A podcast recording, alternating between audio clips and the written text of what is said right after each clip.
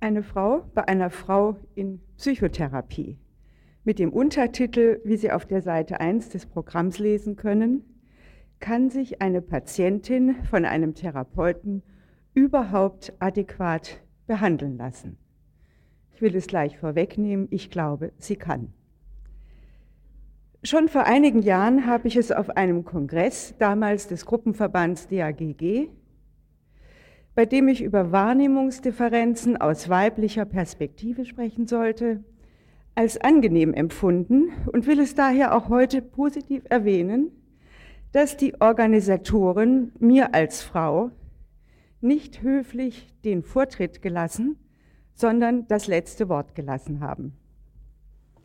Nun werden Sie mit Erwartungen hier sein, die sich auch darauf beziehen, dass ich eine Frau bin. Manche werden sich wünschen, dass sie nun endlich erfahren, wie sind die Frauen, vielleicht so nebenbei auch noch, wie sieht sie die Männer. Manche von ihnen werden sich vielleicht erhoffen, dass ich all diese Erwartungen durchkreuze und doch das Thema nicht ganz aus den Augen verliere. Sie werden vielleicht neugierig darauf sein, ob ich die Klischees über die Frau und den Mann, die Therapeutin und den Therapeuten übernommen habe und nun an Sie weitergebe oder ob ich sie in Frage stelle. Es gibt also viel zu klären, bevor ich auf die speziellen Beziehungen, wie man sie zwischen einer Therapeutin und einer Patientin antreffen kann, eingehen werde.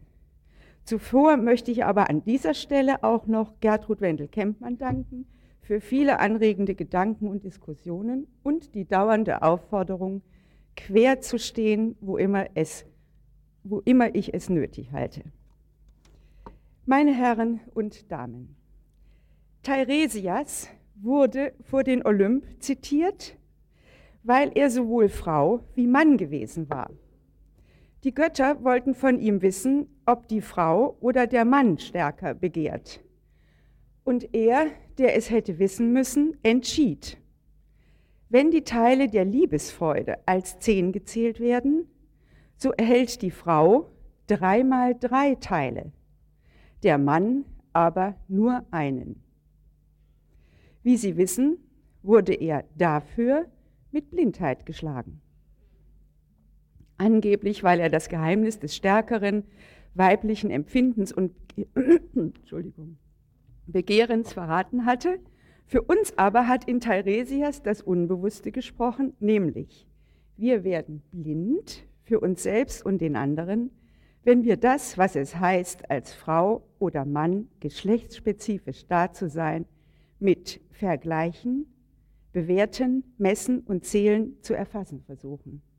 Psychoanalytisch gesprochen heißt das, wenn wir versuchen, männliches und weibliches Sein mit analen Begriffen zu kategorisieren, dann sind wir in Gefahr.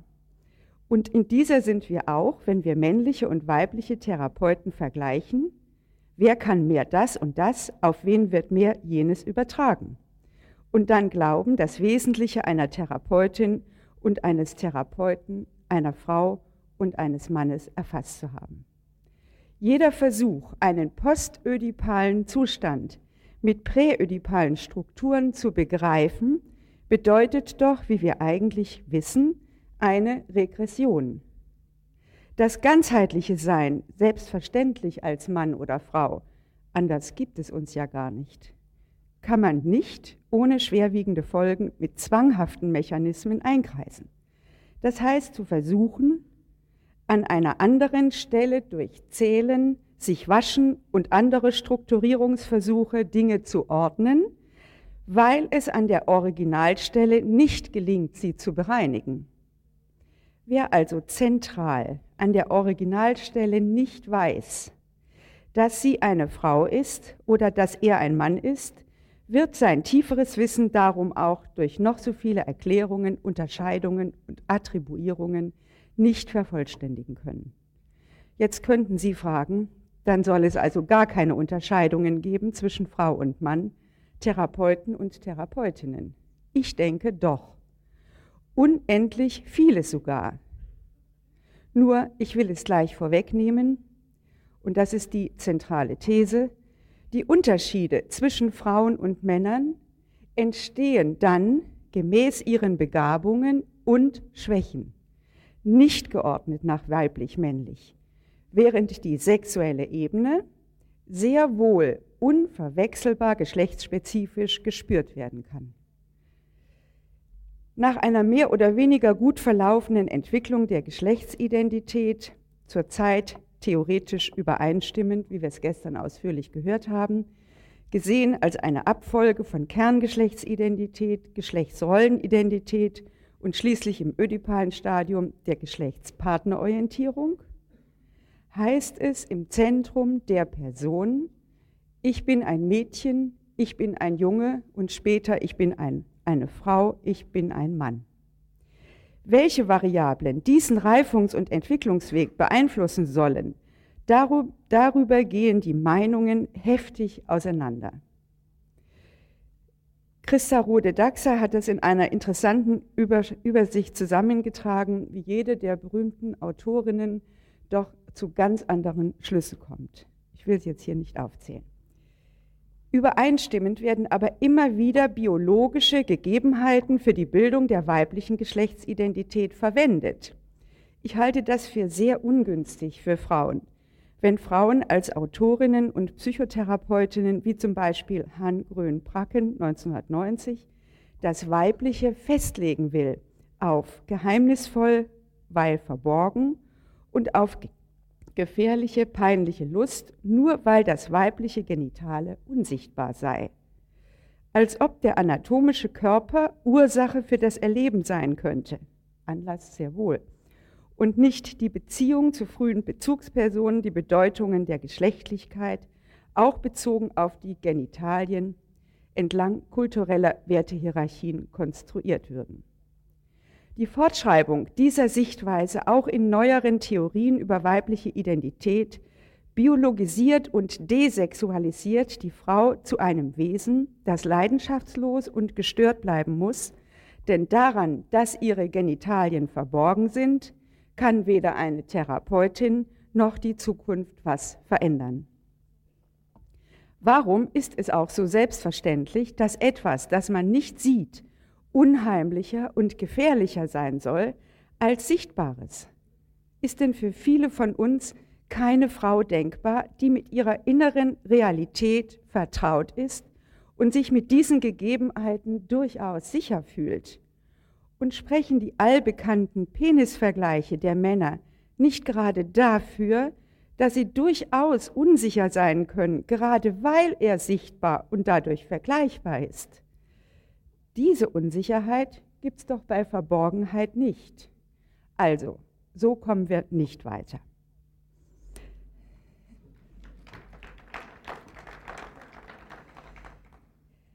Bei Hirschauer, der seit Jahren von soziologischer Seite mit der Konstruktion von Geschlechtszugehörigkeit sich befasst, heißt es daher, die kulturelle Wirklichkeit zweier Geschlechter aber kann nicht aus einem Unterschied der Genitalien folgen, da sie Geschlechtszeichen nur im bereits bestehenden Kontext dieser Wirklichkeit sind. Hirschauer, äh, dessen Schriften ich für die progressivsten zurzeit halte auf diesem Gebiet, in seinen äh, Schriften wird besonders deutlich, warum Anorexie und Transsexualität vorwiegend Erscheinungen im 20. Jahrhundert sind, in dem nämlich Frau und Mann das Geschlecht wechseln müssen wenn sie die jeweils dem anderen Geschlecht zugeschriebene Seite in sich leben möchten.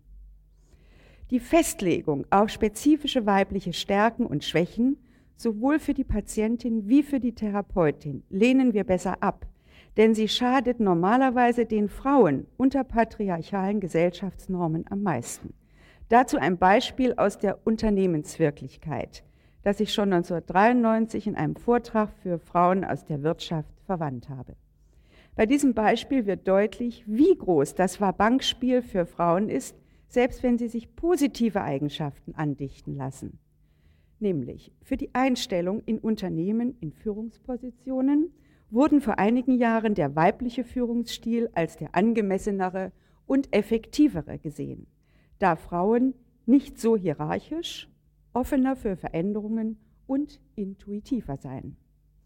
Gerade in Krisenzeiten kann es aber dieser geschlechtsbezogene Eigenschaftskatalog, kann dieser für Frauen zum Negativen ausschlagen, wenn plötzlich, wie 1993 allenthalben zu lesen war, Manager mit geradezu entgegengesetzten Fähigkeiten bevorzugt wurden, nämlich streng hierarchisch arbeitend, autoritär, das Alte bewahrend. Alles Schablonen, die hauptsächlich Männern zugerechnet werden. Also unter exakt den Bewertungen, die Frauen vorher zu ihren Einstellungen oder zur Beförderung verholfen haben, wie teambezogen, demokratisch, Neues wagend, wurden sie nun disqualifiziert.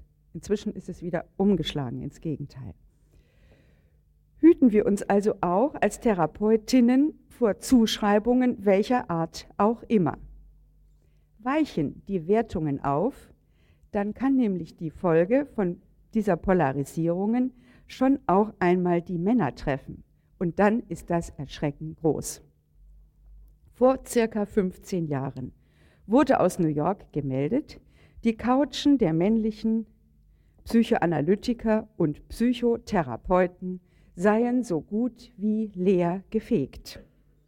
Genau andersherum ging es den Psychoanalytikerinnen und Psychotherapeutinnen.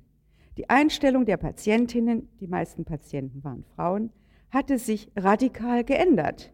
Bevorzugten sie vorher eindeutig männliche Therapeuten, weil sie diese für kompetenter und professioneller hielten, wechselten sie in einer rasanten Kehrtwendung ihre Vorliebe in Richtung Frauen als Psychotherapeutinnen. Das sogenannte Empty Couch Syndrom führte auch dazu, dass die Publikationen über die Bedeutung des Geschlechts des Therapeuten inzwischen schlagartig anschwollen. Im Fall der leeren Couchen der New Yorker Analytiker hat diese Konstruktion der Zweigeschlechtlichkeit nach Eigenschaften, wie gesagt, mal die Männer getroffen. Die vorher von Männern und Frauen in die Frauen ausgelagerten, ungeliebten, beschwerlichen Eigenschaften, wie zum Beispiel warten können, leidensfähig sein, für Gefühle zuständig, sowie für den Tod und das Sterben, diese angeblich typisch weiblichen Eigenschaften hatten einen langen Prozess der Umwertung durchlaufen und wurden nun plötzlich als wertvoller angesehen. Die bewussten Gründe von Frauen, nun Therapeutinnen zu bevorzugen, waren dabei laut Person erstens, Therapeuten könnten sich weiterhin an sexistische Kategorien halten. Ich führe dazu aus. Auch heute noch ist, wenn auch deutlich weniger als früher, die Gefahr zu sehen, dass eine ersehnte Berufstätigkeit von Frauen besonders aber wenn sie Mütter sind, von Therapeuten missinterpretiert wird als Penisneid oder Flucht vor der Weiblichkeit. Ich erinnere mich noch sehr genau, weil es mich so erstaunt hat, an meinen eigenen Fall beim Examen zur Psychoanalytikerin. Es ging dabei um eine Patientin, die in die Behandlung kam, weil sie sich selbst so wenig wahrnehmen und folglich auch nicht steuern konnte, dass sie zum Beispiel ihrem Säugling die Strümpfchen hinhielt, um ihn entscheiden zu lassen, mit welchem Fuß er zuerst einsteigen wollte. Nach und nach erlangte sie in der Psychoanalyse bei mir, also bei einer Frau in Psychotherapie, ihre Entscheidungsfähigkeit und Steuerung über ihre Impulse wieder und eröffnete schließlich eine Gymnastikschule für Kinder, die den vollen Einsatz ihrer Kräfte und viel Durchsetzungsvermögen verlangte. Sie war außerdem im Laufe der Jahre, der immerhin drei Jahre Behandlung, eine zufriedene Ehefrau und Mutter geworden, nicht zuletzt deswegen, weil sie ihre Aggressivität integrieren konnte und nicht mehr so viel Angst hatte, ihren Platz als Frau innen und außen voll zu besetzen. Bei der Diskussion des Falles im Examen, für mich, die für mich ansonsten befriedigend verlief, sagte doch einer meiner sonst von mir sehr geachteten Lehrer, ein wenig gönnerhaft und etwas nachdenklich. Na, ob Sie da in der Behandlung nicht doch etwas sehr den Phallus der Patientin gestreichelt haben? Na gut, wenn Ihnen das so gut gefällt, noch eine kleine Episode zum Thema Sexismus. Eine Kollegin kurz vor ihrem Examen bringt einen Traum in die Lehranalyse, in dem sie sehnsüchtig von außen durch das Fenster in einen Raum schaut, in dem lauter Mitglieder des Instituts um einen großen runden Tisch sitzen. Soweit der Traum. In die anschließenden Assoziationen und das Eingeständnis ihrer Sehnsucht und ihrer freudigen Erwartung, nun bald auch zu dem erlauchten Kreis der Institutsmitglieder gehören zu können, tönt auf einmal von hinten die Stimme des Lehranalytikers. Er sagt nur ein Wort. Mitglieder. Spätestens ab da hat mich die Frage interessiert, ob der Geschlechterkampf so nicht gerade immer weiter geschürt wird. Solange nämlich ein Therapeut einer Frau das sich durchsetzen können, Ehrgeiz entwickeln, professionell erfolgreich sein und zur kompetenten Runde dazugehören wollen, als Fallizität bzw. Penisneid ankreidet. Solange wird sie auch in einer Therapie die eine Hälfte in sich verkümmern lassen müssen, wenn sie sich seinen bewussten und unbewussten Werten überlässt, die denen des Therapeuten. Sie wird ihre Fähigkeit zum Penetrieren können, zum Durchbohren da, wo neue Durchgänge geschaffen werden müssen, zum Initiieren können und die Fähigkeit zur Befruchtung dem Mann überlassen müssen, um nicht in den Verdacht zu geraten, unweiblich zu sein. Aber Vorsicht! Diese Art Sexismus kann es genauso gut bei Therapeutinnen geben. Es ist auch heute noch vorstellbar, dass eine Psychotherapeutin den Penisneid favorisiert. Auch Therapeutinnen und ihre Patientinnen stehen immer wieder vor der Frage, kann man und wie kann man auch als Frau durchsetzungsfähig, durchschlagend, kräftig sein? Oder muss man dazu erst das Geschlecht wechseln, wie man es ja bei anorektischen Patientinnen erlebt, die tiefer glauben, erst alle weiblichen Attribute loswerden zu müssen, um intelligent, erfolgreich und leistungsstark sein zu dürfen. Eine Psychotherapeutin, die selbst im Klischee erzogen wurde, hat es schwerer, an sich selbst und ihren Patientinnen all die Eigenschaften zuzulassen, die nicht zu den Geschlechtsstereotypen für Frauen gehören.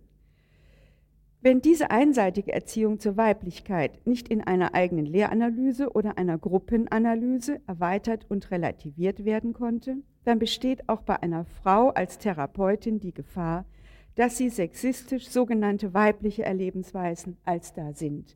Sanft, arglos, schön, passiv, abhängig, geduldig, verführerisch, natürlich und so weiter bei ihren Patientinnen zulässt, während sie andere Möglichkeiten wie kontrolliert, technisch veranlagt, dominant, initiativ im Sex, unabhängig und sich wehren können, Eigenschaften also, die den Männern zugeschrieben werden, nicht positiv beantworten und fördern kann, wenn sie bei sich selbst und bei ihren Patientinnen als eigene Ausdrucksfähigkeiten auftauchen. Der Vollständigkeit halber will ich erwähnen, dass ich es für einen Mann in Psychotherapie, bei wem auch immer, und für einen Psychotherapeuten für genauso wichtig halte, dass sie zu ihrem Selbstbild Seiten zählen dürfen wie empfangen, tragen und gebären. Sonst wird er in der Therapie weiter zum Handeln getrieben und darf nicht das Fühlen, Bleiben und Fruchtbarsein entwickeln. Seiten, die ihm unter kulturellen Wertvorstellungen von früh an systematisch abtrainiert werden sollen. Ich komme zu weiteren Gründen für Frauen, zu Frauen in Therapie zu gehen, wie sie Pörsen beschreibt. Zum Beispiel, Männer sind durch verführerisches Verhalten leichter an der Nase herumzuführen. Und dann käme man an bestimmte unangenehme, aber wichtige Probleme nicht heran. Verwende weiter sogenannte weibliche Strategien und bleibe damit in abhängiger Position und Unechtheit gefangen. Ein weiterer Punkt war, Sie möchten ein erotisches Klima vermeiden, was sich mit einem Mann als Therapeut zwangsläufig einstellen würde, wie Sie meinen. Und der letzte Punkt, der damals zu der Couchflucht führte, der Männer. Sie möchten sich mit einer starken, kompetenten Frau identifizieren. Letzteres wird verständlich auf dem Hintergrund, dass die weiblichen Vorbilder in der eigenen Genese bei den Patientinnen oftmals nur bis zur eigenen Mutter oder nicht einmal bis zu dieser reichen. Dann wissen sie bis ins Unbewusste hinein nicht, beziehungsweise sie haben keine inneren Bilder davon, wie sie ihr gegenwärtiges Leben erfolgreich und befriedigend gestalten können. Ja, manchmal fehlt ihnen sogar die unbewusste Matrix dafür, wie sie ab einem bestimmten Alter überhaupt weiterleben können. Dazu ein Beispiel aus der Supervision einer Kollegin, die eine Frau kurzzeitig in Therapie hatte. Sie berichtete über eine 35-jährige Patientin, die schon einige männliche Psychotherapeuten und Psychiater konsultiert hatte, um Panikanfälle bis zur Todesangst aufklären zu lassen, die sie aus heiterem Himmel ohne auslösende Situation überfallen hatten, bisher erfolglos. Ich zitiere hierzu aus einer eigenen Arbeit über Beziehungsveränderungen der Frau im Alter. Zitat. Während die Kollegin spricht, hat die Supervisorin zwei Einfälle, zwei Sätze. Einmal den Satz, vor 100 Jahren dauerte ein Erwachsenenleben circa 35 Jahre.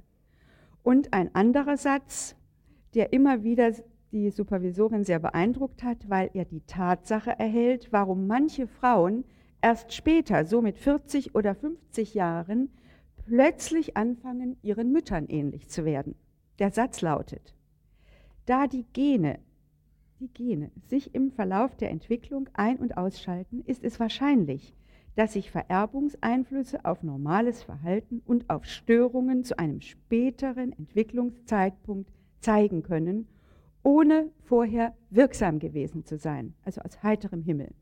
Es geht hier nicht um die Frage von Vererbung, sondern um das Aufsteigen und Zulassen von Assoziationen in der Supervisorin zu der Frage des unbewussten Modells für das Leben dieser Frau beim Älterwerden.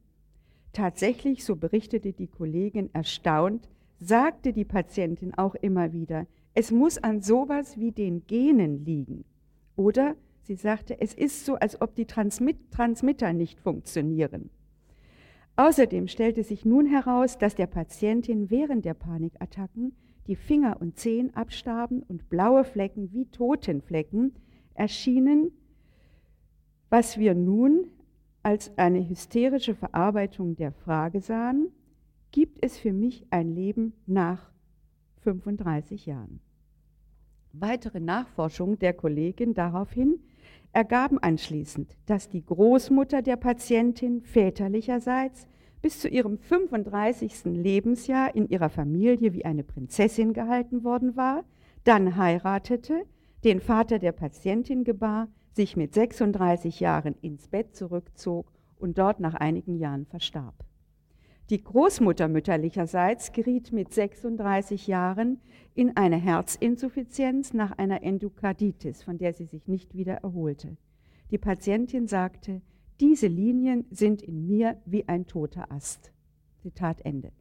Es fehlte hier bisher das Vorbild einer kräftigen Frau in der Gegenwart als Identifikationsfigur dafür, wie man als Frau älter wird.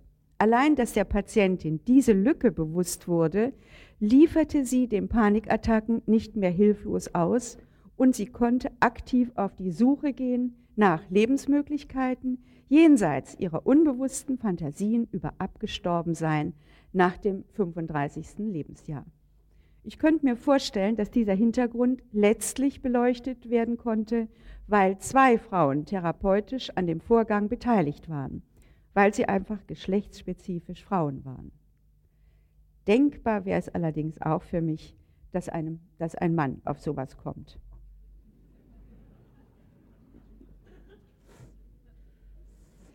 Im Allgemeinen glauben Patientinnen eher, dass es eine Rolle spielt, ob sie zu einer Frau oder zu einem Mann gehen, während Therapeutinnen und Therapeuten eher dazu neigen, dem nicht ganz so ein Gewicht zu geben.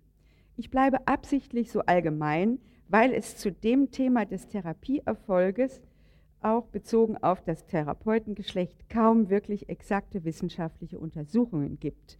Wohl aber kennt jeder von uns die Fragen und Bemerkungen von Klientinnen und Klienten wie, eigentlich wollte ich ja lieber zu einer Therapeutin oder zu einem Therapeuten gehen. Glauben Sie denn, dass das trotzdem mit Ihnen auch geht? Die Antworten darauf sind vielfältig, je nachdem, wie Sie über Frau und Mann, Frau und Frau bewusst und unbewusst denken und fühlen. Und sie werden abhängen von ihren eigenen theoretischen Vorlieben, Befürchtungen und Vorurteilen und auch davon, wie sie Übertragung und Gegenübertragung verstehen und handhaben. Oft hängt die Antwort allerdings auch, und das soll nicht verschwiegen werden, vom vorhandenen Therapieplatz ab. Ob sie letzteres für eine moralische Katastrophe halten, im Sinne des Eigennutzes oder nicht, das hängt nun wiederum davon ab, ob sie mehr dazu tendieren zu glauben, das Geschlecht der behandelnden Person sei für Verlauf und Ausgang der Therapie ein bedeutsamer oder gar ausschlaggebender Faktor oder ob sie eher dazu neigen, es für eine Variable unter vielen anderen genauso wichtigen zu halten, wie zum Beispiel der eigene Entwicklungsstand der Therapeutin, die wissenschaftliche Orientierung, die eigene Lebenszufriedenheit, das Alter, die speziellen Erfahrungen mit dem zu behandelnden Krankheitsbild und die Wertehierarchie, die in den einzelnen Therapeuten herrscht oder viele andere mehr. In der Literatur habe ich eine Vielfalt an gegensätzlichen Meinungen dazu gefunden, jede unterlegt mit guten Fallbeispielen.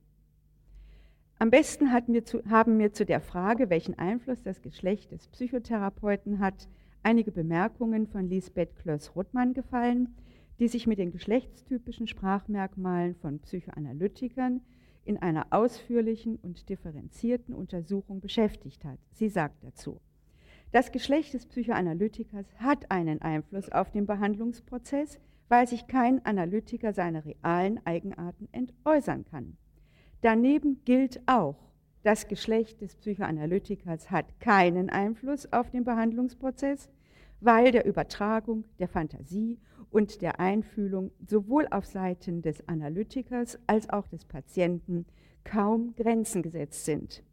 Keine der von mir gelesenen Arbeiten, jetzt geht weiter das Zitat, entgeht dieser dialektischen Spannung, wenn der Einfluss des Geschlechts auf den Behandlungsprozess untersucht wird. Wenige lassen diese Spannung bestehen, die meisten fühlen sich verpflichtet, sich zugunsten des einen oder des anderen Pols zu entscheiden, was zu einer Verleugnung der nützlichen dialektischen Breite führt. Zitat Ende. Auch Klöss-Rottmann kommt allerdings in ihren Untersuchungen von einem soziologischen Ansatz her berechtigterweise zu bewertenden und zählenden Aussagen, zum Beispiel Psychoanalytikerinnen streben mehr nach harmonischen Zuständen, betonen objektverbindende Emotionen und unterstreichen die hellen, warmen Seiten des Lebens. Ich glaube auch, dass es die Psychotherapeutin gibt, die ihre Patientin mit Wärme attackiert, obwohl dieser schon die Schweißperlen auf der Stirn stehen. Oder aber auch die Therapeutin, die wärmt, weil sie spürt, dass es adäquate Empathie ist. Aber nur weil mehr Frauen dies tun aufgrund ihrer Sozialisierung, ist dies noch lange nicht weiblich. Es gibt doch genauso gut den männlichen Therapeuten, der Wärme zur Verfügung hat, wenn es Not tut, und den, der sie als Machtmittel einsetzt und damit unwiderstehlich die Übertragung anreizt. Eine andere Meinung werden Sie in der Literatur begegnen, nämlich wenn die Mutter der Patientin besonders unempathisch war, sollte die Patientin nicht zu einer Therapeutin gehen, besonders nicht, wenn sie eine Borderline-Störung hat. Das könnte sonst zur Notwendigkeit führen, während der Therapie einen Therapeuten-Geschlechtswechsel vorzunehmen. Soweit die Meinung. Aber wenn die Mutter besonders unempathisch war, beziehungsweise so erlebt worden ist, dann gibt es anfänglich eventuell besonders große Schwierigkeiten mit einer Therapeutin. Wenn diese aber nicht auf eine Hälfte in sich selbst festgelegt ist, also nicht nur auf die Mutter oder sogenannte typische weibliche Eigenschaften, dann ist die Möglichkeit der Verarbeitung sicher sehr gut, weil sie als Mensch die Chancen der Integration anbietet. Dann heißt es nicht mehr, sie sollte zu einem Mann gehen, denn sie hatte eine so schlechte Mutter, Oder sie sollte lieber zu einer Frau gehen, um das zu bearbeiten, sondern sie sollte zu einem Menschen in Therapie gehen, der die Fähigkeit zur Verarbeitung beider Anteile selbst hat und damit beide anbieten kann. Die Übertragung der konfliktreichen Mutter auf die Therapeutin ist schon der erste Übertragungsanreiz, aber es sollte die ganze Person zur Verfügung gestellt werden können. Dann wird übrigens die Frage Frau oder Mann als Therapeut oder Therapeutin immer unwichtiger. Es kann doch passieren, dass eine Frau bei einer Frau in Psychotherapie ähnlichere Konflikte mit ihrer Therapeutin zu lösen hat wie ein Mann bei einer Frau in Psychotherapie als eine andere Frau bei einer Frau in Psychotherapie. Genauso wie sich ein Mann und eine Frau ähnlicher sein können als zwei Frauen. Und wie ist es mit der Übertragung heterosexueller und homosexueller Strebungen? Die plastische Schilderung einer homoerotischen Übertragungs- und Gegenübertragungsverwicklung und deren Reflexion findet man bei Junker Tress und Reister. Ich zitiere die dramatischste Stelle. Überfallartig stellte die Patientin nun ihre zweite Frage. Und wie ist das bei Ihnen? Die Therapeutin war völlig überrumpelt und sagte, manchmal glaube ich, ich kann mit Frauen besser reden und mit Männern besser schlafen. Dieses Bekenntnis hatte die Patientin im Erleben der Therapeutin in einem Akt der Vergewaltigung erhalten und war sehr zufrieden damit. Auch, diese Borderline, auch dieser Borderline-Patientin wäre es durchaus zuzumuten gewesen, etwa Folgendes zu antworten, na, wie war ich denn bisher für Sie? Zitat Ende. Neben dem beiderseitigen Ausagieren der homosexuellen Beziehungsfantasie, nur wenn wir gleich sind, also die eine die Erwartungen der anderen exakt erfüllt, haben wir eine gute Beziehung, führt die Therapeutin vom Unbewussten her eine, eine eigene feine Unterscheidung in ihrem Erleben Frauen und Männern gegenüber ein und mutet der Patientin diese zu. Therapeutin spürt allerdings auch, dass sie diesen Schritt lieber der Patientin überlassen hätte. In dieser Arbeit wird insgesamt deutlich, wie viel leichter eine erotisch-homosexuelle Übertragungsveränderung einer lesbischen Patientin durch eine Frau als Therapeutin läuft, einfach weil die Übersetzungsarbeit wegfällt. Außerdem wird so eine Patientin tatsächlich lieber eine Frau aufsuchen, wegen der unbewussten Vorstellung, wir sind uns einig, dass wir gleich sind. Die lesbische Patientin selektiert oft während der Therapie aus der Therapeutin zunächst die gleichartige Seite und wird sehr frustriert, wenn diese ihren, ihre Erwartungen enttäuscht. Genau um diese Schwelle geht es, dass sie vorher denkt, eine Frau versteht mich besser weil sie gleich ist wie ich. Die Bereitschaft der Therapeutin zur Frustration ist hier aber auch sehr wichtig. Das heißt, nicht mit Gleichheit zu reagieren, sondern mit der Ganzheit der Person.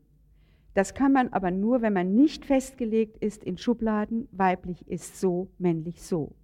Bei lesbischem Begehren ist eine Voraussetzung die Gleichartigkeit. Nur wo die Patientin darunter leidet, dass sie sich und anderen Menschen, dass sie sich und andere Menschen in diese Gleichartigkeit auch in anderen Kontaktsituationen zu zwingen versucht und dadurch immer wieder Beziehungen verliert, braucht sie Veränderung, nicht in der Geschlechtspartnerorientierung. Nur wenn die Therapeutin klischeehafte Vorstellungen hat, was ist männlich, was ist weiblich, wird sie in Gefahr kommen, die Patientin in eine heterosexuelle Richtung zu drängen. In der geschilderten Behandlung zum Beispiel nahm die Patientin neben der immer mehr offen bleiben dürfenden Frage, bin ich lesbisch geboren oder in der Familie so geworden, eine sexuell befriedigende Beziehung zu einer Frau auf. Wenn Frauen mehr als Männer als Therapeuten aufgesucht werden, selbst bei einer Therapeutin kann ein männlicher Patient im Stadium heftiger Übertragungsverliebtheit in die Therapeutin seine eigenen, ihm vorher verborgene Homosexualität begegnen. Wenn die Therapeutin spürt, wie der Patient ihr im fantasierten sexuellen Kontakt entgegenkommt. Und ihre Frage, auf welcher Seite empfinden Sie mit, kann schlagartig diese Seite beleuchten, die homosexuelle, wenn er, statt in der Spannung zu ihr, auf seinem Platz zu bleiben, als Gegenüber, diesen verlässt und auf ihrer Seite dauerhaft mitempfindet. Das heißt, sich vorstellt, wie sie ihn empfängt. Oder die Therapeutin kann herausspüren, dass der Mann für die Begegnungsmöglichkeit eine Selektion in der Wahrnehmung vornimmt, nämlich der Anteile, von denen er annimmt, die seien wie er selbst. Wenn Frauen mehr als Männer als Therapeuten aufgesucht werden, dann wegen ihrer größeren Einfühlfähigkeit, das ist durch soziologische Untersuchungen zahlenmäßig belegt. Dann heißt das auch, dass ein größerer Verwöhnungsanspruch bewusst und unbewusst wirksam ist. Umso wichtiger ist es, dass die Therapeutinnen sich nicht so definieren. Die Spur des Soziologischen heißt, wie sind wir geworden durch Erwartungen der Eltern und der weiteren kulturellen Ansprüche durch Klischees. Psychoanalytisch gesehen ist aber in jeder Familie eine davon abweichende Erfahrung möglich und wir gehen am Einzelfall möglicherweise ganz vorbei, wenn wir selbst in den Festlegungen auf bestimmte Eigenschaften der Geschlechter stecken bleiben. Wir selbst wollen doch auf vielen Gebieten unseren Patientinnen helfen, nicht in Erwartungen stecken zu bleiben.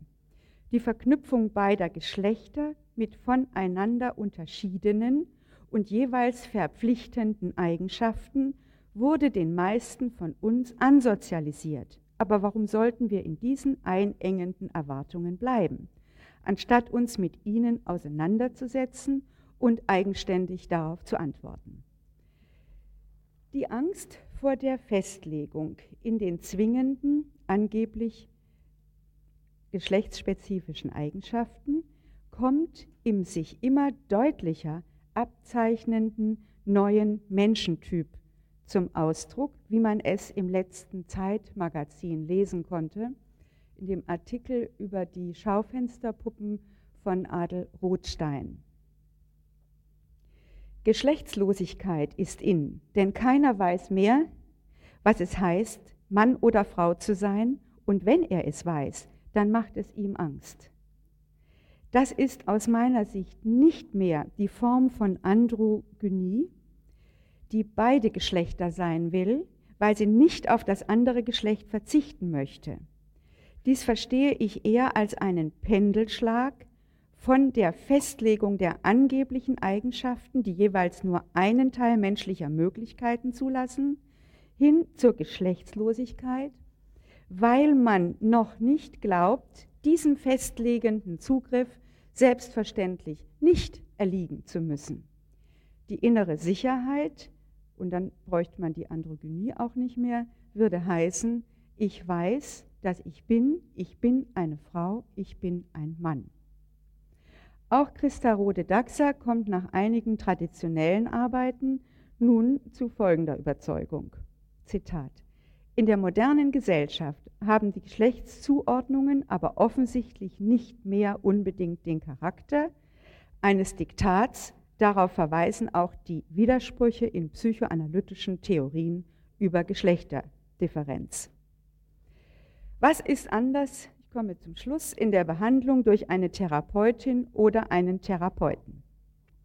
Soziologische Untersuchungen kommen berechtigterweise zu Ergebnissen, dass aufgrund jahrhundertelanger Prägungen durch unsere Zivilisation Frauen überwiegend bestimmte Eigenschaften, Männer davon unterschieden andere entwickelt haben.